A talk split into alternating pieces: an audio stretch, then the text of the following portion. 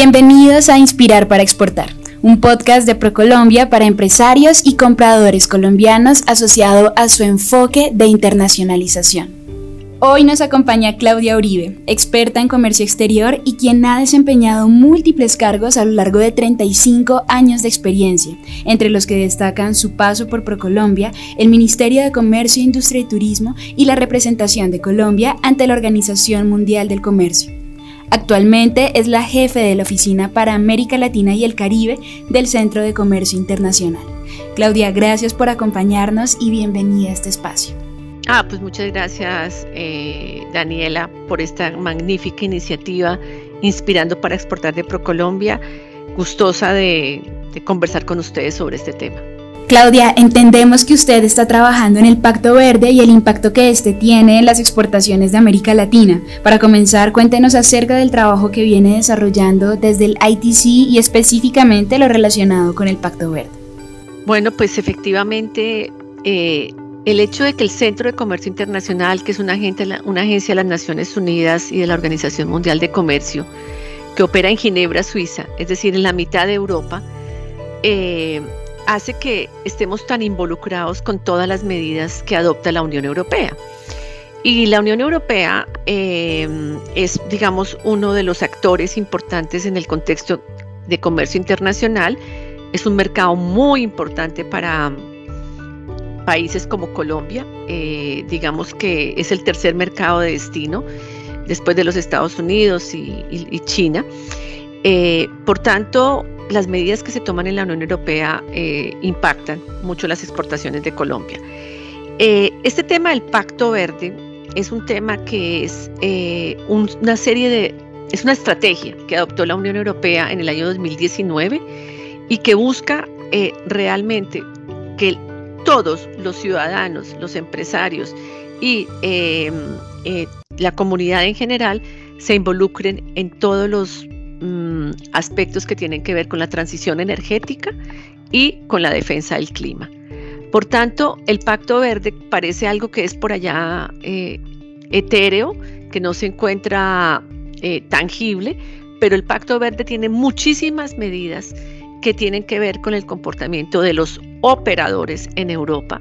Y operadores en Europa significa que si ellos importan productos de Colombia o de América Latina, ellos tienen que cumplir una serie de requisitos relacionados con la contribución que estamos haciendo a, la reducción de la temperatura del planeta que esa es parte del Acuerdo de París y es todo un tema súper complejo, pero que implica que para finales del siglo XXI el planeta solamente debería tener 1.5 grados centígrados por encima de la temperatura que tenía. Entiendo, Claudia, gracias. Ahora bien, ¿cuáles son las medidas que más afectan a nuestra región y específicamente a Colombia, teniendo en cuenta las características de nuestros territorios?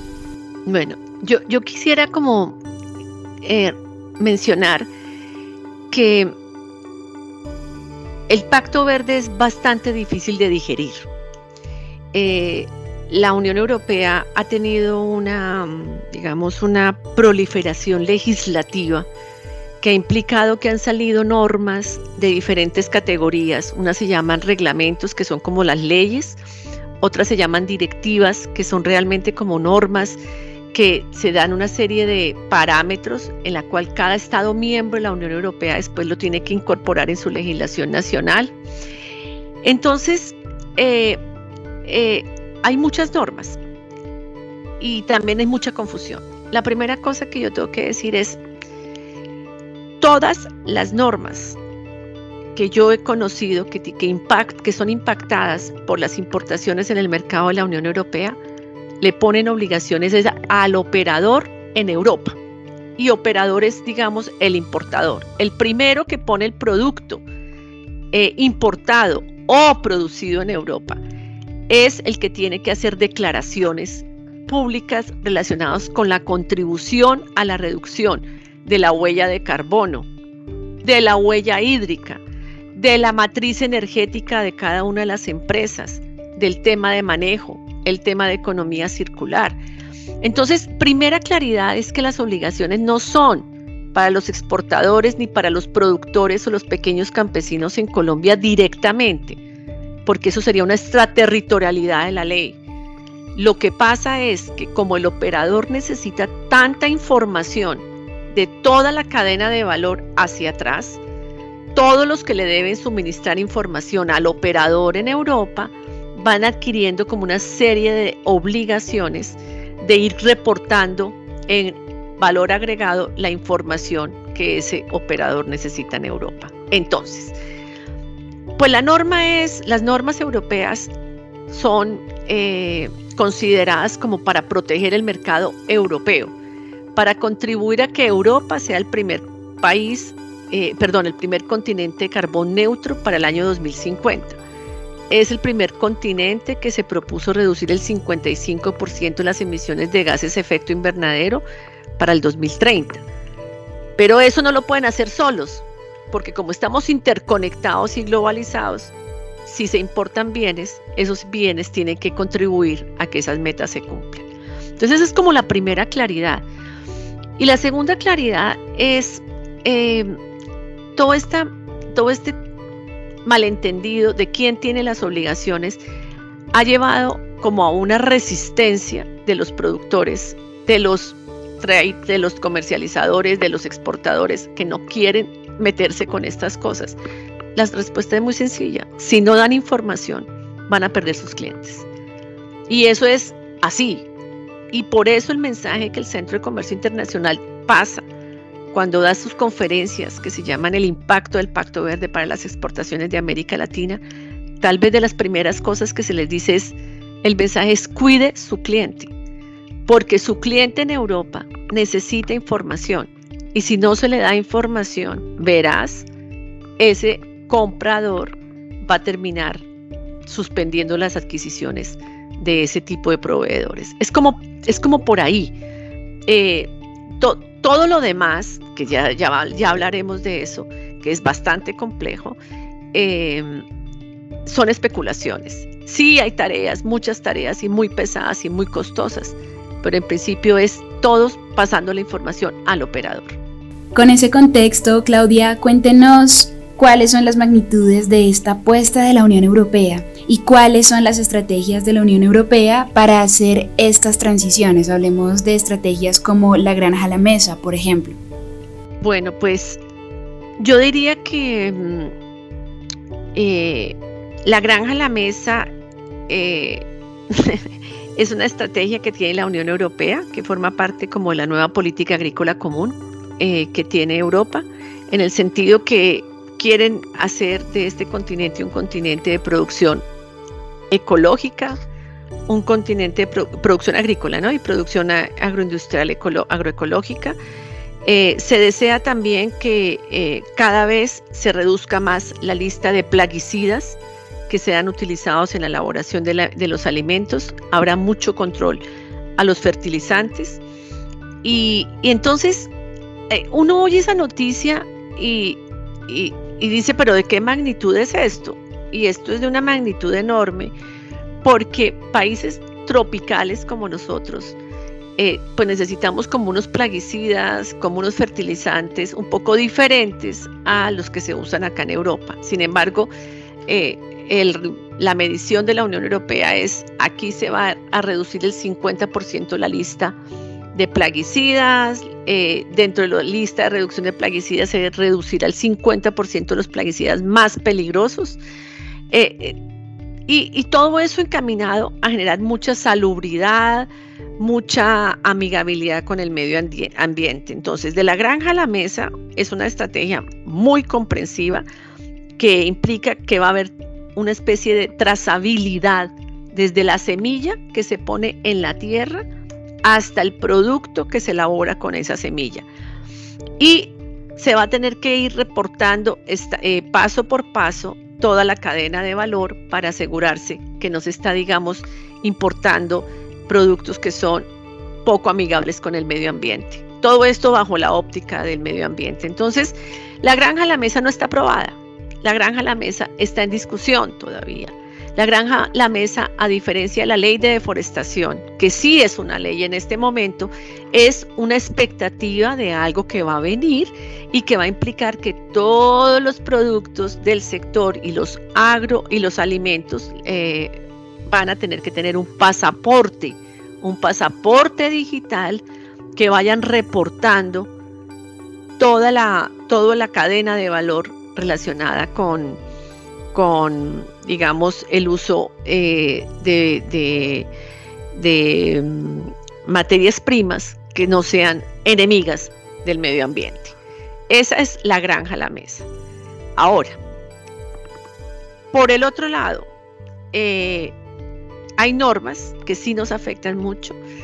Eh, en el cuadro de las exportaciones de, mm, de las 20 exportaciones más relevantes de Colombia a la Unión Europea, pues yo diría que el primer renglón son los combustibles fósiles y de eso, si bien eh, no tiene nada que ver con la promoción de las exportaciones de Procolombia y probablemente con el comportamiento de los exportadores que escuchen esta, esta conversación, sí tendría que decir que para Colombia es un tema muy preocupante que su mayor exportación a la Unión Europea son los, eh, eh, mineral, los minerales fósiles, que incluyen carbón y petróleo. Y pues decirles que eh, con toda esta política de reducción de combustibles fósiles de la Unión Europea y la prohibición de tener carbón, porque es una prohibición a pesar de que la guerra ha cambiado un poco las tendencias o las guerras, uno diría que pues eh, hay un tema importante en la reducción para Colombia de sus exportaciones a Europa y seguramente al resto del mundo relacionadas con qué se va a hacer para sustituir el mayor ingreso que tiene Colombia por la por el que son la exportación de, de productos fósiles como el petróleo y el carbón. Pero, pero ya pasando a temas como las exportaciones que más están afectadas por, por, por las políticas de la Unión Europea, pues sin duda están los dos commodities estrella de Colombia o tres commodities estrella de Colombia. El uno es el café, el otro es el cacao y el otro es el aceite de palma. Eh, tres, sectores eh, supremamente importantes para la economía nacional y dos sectores de ellos totalmente asociados con la economía campesina, que son café y, eh, y cacao. Y diciendo esto, pues hablo de la ley de deforestación. Es una ley que, como dije antes, se aplica a los operadores en Europa, pero que al devolverse en la cadena de valor, los productores, los campesinos van a tener que reportar su geolocalización, van a tener que reportar una serie de cumplimiento de normas que están asociados con distintas clases de legislaciones. La tercera sería un tema que tiene que ver con em,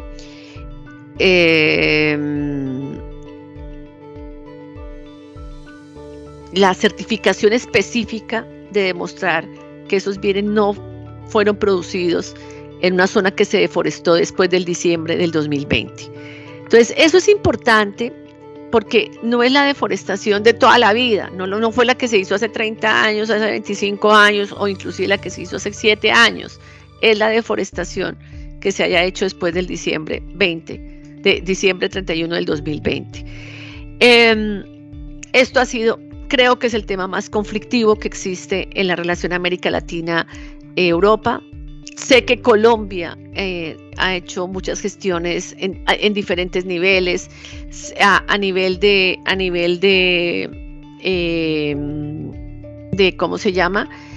Em, de la diplomacia política, de la diplomacia comercial, eh, también desde el punto de vista de la cooperación internacional, porque realmente Colombia dentro de todos los países más afectados, quizás diría es el que tiene después de Brasil la mayor cantidad de productores de café. Colombia tiene 544 mil familias cafeteras registradas en la Federación de Cafeteros y pues estima que por lo menos el 45-50% de esas exportan a Europa. por tanto, pues esto tiene un impacto. Tiene un impacto en la generación del ingreso y para Colombia, además, el café y el cacao habían sido productos de, del programa de sustitución de cultivos, que en el caso de Colombia tiene que ver con la paz y con el combate a la política del narcotráfico. Entonces, digamos que no es para generar, generar pánico, el ITC ha hecho una propuesta, una propuesta muy fuerte en el sentido de decir que nosotros estamos haciendo un, un ¿cómo se llama? Una plataforma para ayudarle a los exportadores y a toda la cadena hacia atrás y que le ayude al operador a tener en un solo sitio toda la información de los diferentes actores. Y concluyo diciendo que hay otra política, hay otra medida, o hay dos más o tres que tienen que, que afectan las exportaciones de América Latina y de Colombia, por supuesto, que son las exportaciones, eh, todas las medidas que se han tomado sobre sustitución de combustibles fósiles para el sector eh, marítimo, que obliga a ir cambiando de fósiles a alternativas desde el 2%, del 2% en el 2025 al 80% en el 2050, que obviamente eso va a tener un impacto en los fletes y que probablemente confirme que los fletes no van a volver a bajar, sino que los fletes van a seguir siempre subiendo. Y esto también es muy parecido en el sector de transporte aéreo, donde la política es cambiar hasta el 75% de combustibles fósiles a energías eh, alternativas. Última medida que me parece muy importante saber es la medida que tiene que ver con eh, em, el pago en frontera, el, ajuste en frontera de los productos que son altamente consumidores de, carbono y generador de, de emisiones gases de efecto invernadero y que es una medida que le aplica a varios productos de exportación de Colombia, como el hierro, el acero, el aluminio, los fertilizantes. Eh, hay otros que nos exportan como el cemento o el hidrógeno eh, azul, pero decir que realmente son muchas las medidas que eh, se han puesto en Europa y que impactan los costos y que hacen que sea mucho más difícil o sea mucho más costoso exportar de América Latina a, Europa. Mi preocupación central, ¿cuál es? Es que África y Asia están conectados con Europa. Eh, casi se puede ir caminando de un, de un continente a otro. En cambio, nosotros no. América Latina, de cierta manera, o América en general como continente, está despegado. no estamos pegados a Europa. Y eso hace que no haya un puente por tanto, para esta región, todos son un poco sobrecostos. Por tanto, yo, yo, por eso es que paso ese mensaje tanto. Cuidado, esto de Europa es en serio. A las empresas les corresponde mirar todo lo que significa su matriz energética, su huella hídrica, su huella de carbono, y tienen que contribuir a generar información. No es por asustar, pero yo sí creo que hay, sí es preciso hacer un programa de acompañamiento a las empresas para entender qué significa revisar su matriz energética.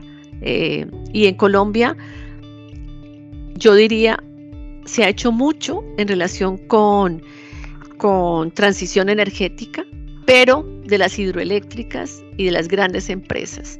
Pero la, la pequeña y la mediana empresa en Colombia no es consciente de la necesidad que se tiene de hacer como una transición eh, en estas materias. Escuchándola, me gustaría preguntarle cómo se pueden articular los diferentes sectores público, privado, organizaciones, organismos internacionales, entre otros, para hacer frente a las medidas y cambios en las dinámicas que representa el Pacto Verde. Hablemos, por ejemplo, desde una perspectiva nacional específicamente. Esa es la pregunta más soñada. Eh, porque yo que he pasado por todos los países de América Latina, tengo que reiterar que yo soy colombiana. Y cuando yo vivo, desde que yo vivo aquí en América, en Europa, yo he tratado de, hacer algo que hacen estos europeos. Y es que yo me presento como latinoamericana. Y cuando aterrizo, eh, digo, bueno, y nací en Colombia. Eh, porque aquí ellos son europeos nacidos en Alemania o europeos nacidos en Italia, pero son europeos, es decir, es como, eso es como un goodwill y nosotros no tenemos ese goodwill y yo siento que eso sí es un goodwill, es una cosa que, que debería llenarnos de orgullo, somos los dueños de los bosques del mundo, somos los dueños del agua del mundo, somos los dueños de, de la absorción de la, de, la, de la contaminación que no hacemos nosotros, en fin. Eh, esa pregunta que usted me hizo me, puede poner en problemas o me puede no poner en problemas, pero vamos a decir que voy a tratar de, ser un poco prudente o prudente para decir, el gobierno de Colombia, cuando comenzó este gobierno, eh, dijo claramente lo que está pasando en el mundo. Dijo claramente que el mundo se está desfosilizando. Dijo claramente que había que buscar que las economías más desarrolladas realmente eh, decrezcan en el sentido de uso de combustibles fósiles y, realmente de echar tantos eh, emisiones, gases efecto invernadero al, espacio. Pero bueno, por la razón que sea, eh, esto generó mucha confusión, mucho malestar, se comunicó tal vez, en mi opinión, no adecuadamente. Y, entonces yo me, encontré con cosas que son increíbles. El país de los que yo he visto, del mundo, que tuvo un compromiso más alto en reducción de gases, emisiones de gases efecto invernadero, después de la Unión Europea que está en 55, se llama Colombia, que hizo un compromiso del 51%, pero no lo hizo este gobierno, lo hizo el gobierno anterior. Es decir, desde antes, ya este país, el nuestro, Colombia, se había puesto en la preocupación de lo que significa cuidar el clima. Y yo eso lo entiendo muy bien, porque somos un país vulnerable, porque nosotros tenemos dos océanos, porque a nosotros nos caen las corrientes, porque suben, las niñas, los niños, hay sequedades, hay lluvias. Bueno, no, tenemos también eh, efectos telúricos, tenemos también problemas volcánicos, muchas cosas. Y Colombia toma esa decisión desde antes, desde antes. ¿Qué es lo que yo veo? Que las empresas, y por eso lo dije antes, las empresas medianas y pequeñas de Colombia no se han montado en el tren de la desfosilización de la economía, de sus matrices energéticas, de sus mediciones de sus huellas de carbono, de sus mediciones de sus huellas hídricas. Solamente en Colombia están metidas en este negocio de, de la desfosilización, de la transición energética, las corporaciones. ¿Por qué? Porque sus casas matrices se las obligan. Entonces, no, o sea, si en Colombia está, vamos a decir, eh, la Nestle, pues la Nestle cumple, pero porque la Nestle acá le obliga desde Suiza que tiene que cumplir allá.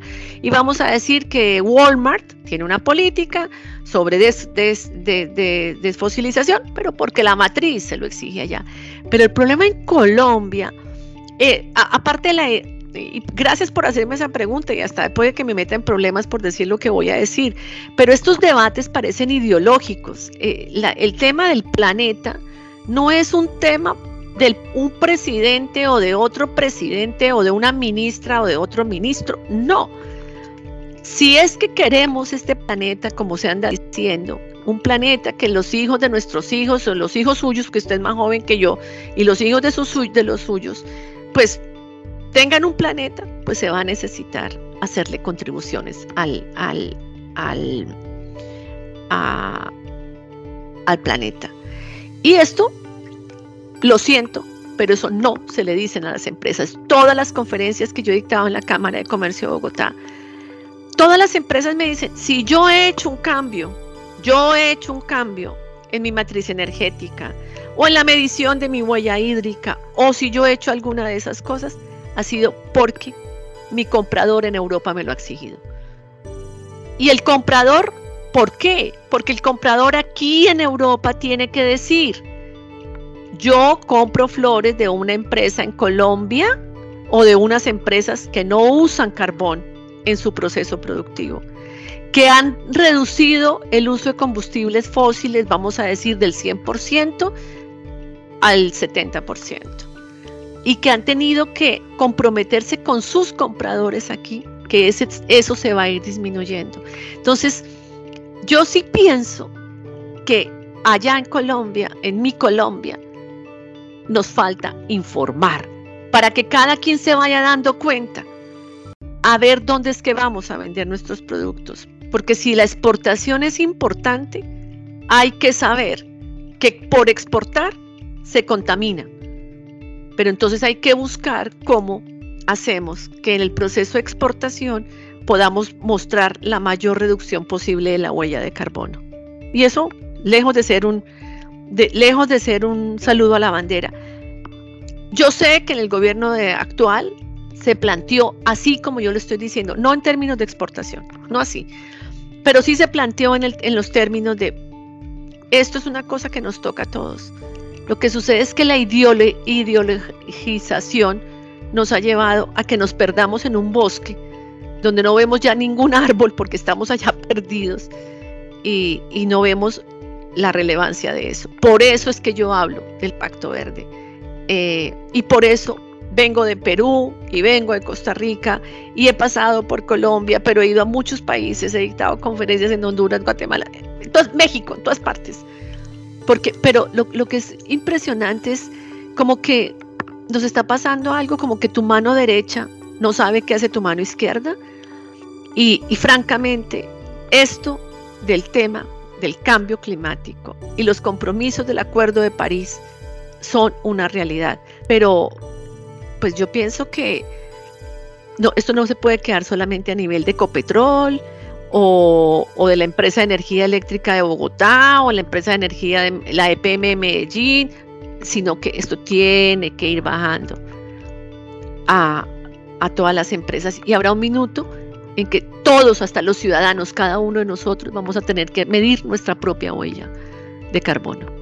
Claudia, por último, cuéntenos cuál es su mensaje para el pequeño y mediano empresario que nos escucha desde las diferentes regiones. ¿Cuál es su mensaje para quienes nos están oyendo y se quedan con mucha expectativa de lo que usted acaba de exponer? Bueno, yo, yo no soy pesimista, yo, yo sufro de optimismo y estoy segura que como hemos salido de, otras, saldremos de esta. Eh, y más un país tan como Colombia, tan resiliente, donde pese todo lo que, lo que nos ha pasado, eh, seguimos adelante y, y, yo que vivo hace 20 años fuera de Colombia, tengo que decir, yo me maravillo de las cosas que pasan en Colombia, de manera que eh, yo sé que vamos a salir de esto. yo invito realmente a, a todo el que nos escuche, a que realmente tome unos minutos de reflexión eh, en favor del planeta, en favor del clima. Eh, eso significa que en esta lucha que tenemos todos los que producimos, los que exportamos, los que consumimos, siempre porque o nos paguen más porque vendemos un producto o nos cobren menos porque somos los consumidores del producto, tengamos en cuenta que hay unos recursos que se están agotando y, por tanto tendríamos que cuidarlos y eso nos hace más eficientes. Colombia merece tener un sello, un sello verde, un sello que lo califique como un país resiliente, resiliente en el mayor de los sentidos, porque nosotros en Colombia tenemos muchos bosques, tenemos mucha agua. Eh, yo sé que también hemos, hemos digamos, deteriorado algunas de nuestras fuentes también hemos tenido una guerra, todas ese tipo de cosas. Pero yo estoy segura que si eh, pensamos en contribuirle al planeta, em, midiendo nuestra huella de carbono, por ejemplo, que hay fórmulas para encontrar cómo se mide una huella de carbono, yo creo que las empresas lo van a lograr y lo van a hacer. las empresas son, yo creo que a las empresas les ha faltado información yo creo de verdad, porque cada vez que yo dicto una conferencia donde hay 20 empresas, por lo menos tres me buscan después o y hacemos, conversamos de cómo se puede hacer para que efectivamente haya más, eh, digamos, más conciencia de lo que implica el planeta. Y decir último, por último, si no hacemos eso y nos interesa el mercado europeo, pues yo creo que no vamos a tener acceso al mercado europeo.